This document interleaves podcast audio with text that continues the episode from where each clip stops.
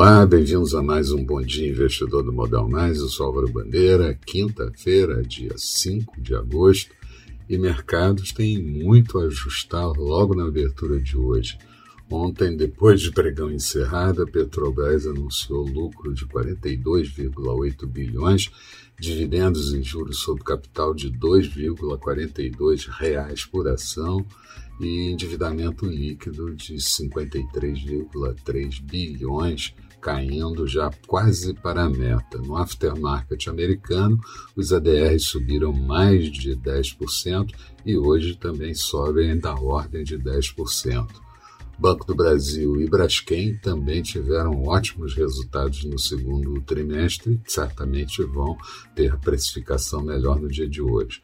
O Copom atingiu a expectativa dos investidores, elevou a taxa Selic em um ponto percentual para 5,25% e deixou margem para mais alta de um ponto percentual na próxima reunião. Resultado disso, já existe quem esteja projetando taxa Selic no final do ano em até 8,5%. O comunicado foi certamente um pouco mais duro e as reformas que sempre foram colocadas no comunicado e na ata eh, fazem eh, o, o mercado ficar mais tenso. Ontem a Bovespa registrou uma queda de 1,44% e o índice encerrou em 121.801 pontos, dólar a 5,18 e mercados da Europa e do, do, em boa alta e Estados Unidos com comportamento misto. Hoje, mercados da Ásia encerraram com comportamento misto, Europa operando no campo positivo e futuros do mercado americano também. Aqui, até conseguirmos superar a faixa dos 126.500 pontos, nenhuma grande definição de tendência.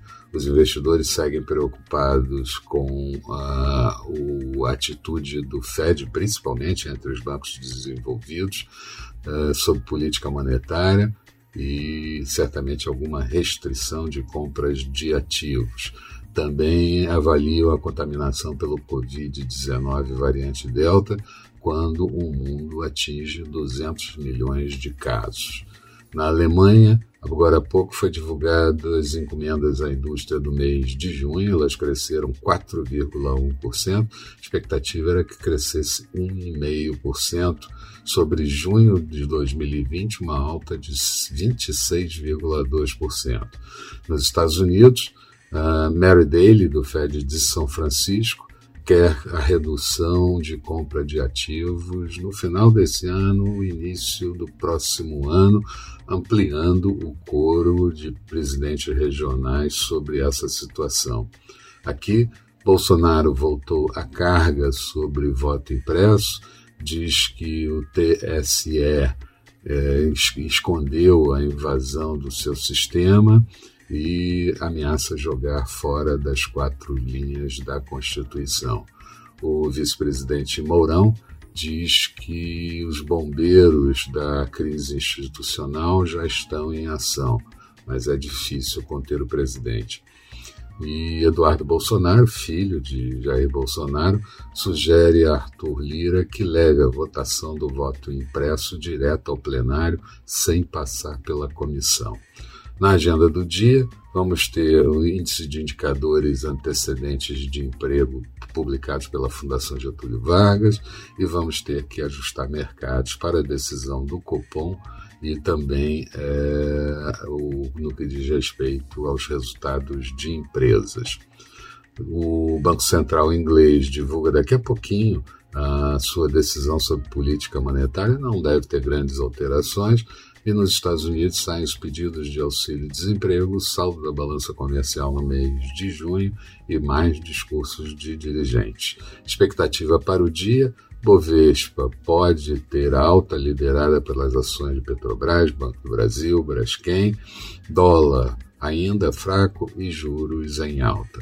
Falando de mercados, Bolsa de Londres agora há pouco tinha queda de 0,17%, Paris subia 0,35% e Frankfurt estava estável. O petróleo WTI negociado em Nova York mostrava alta de 0,23%, já esteve mais alto, barril a 68 dólares e 30 centavos. Euro sendo negociado a 1,184 do dólar, em alta, portanto. Notos americanos, títulos de 10 anos com taxa de juros de 1,18, futuros do mercado americano, Dow Jones sobe 0,16, Nasdaq sobe 0,23. Eram essas as considerações. Eu espero vocês no final da tarde com o nosso Boa Noite Investidor. Até lá então.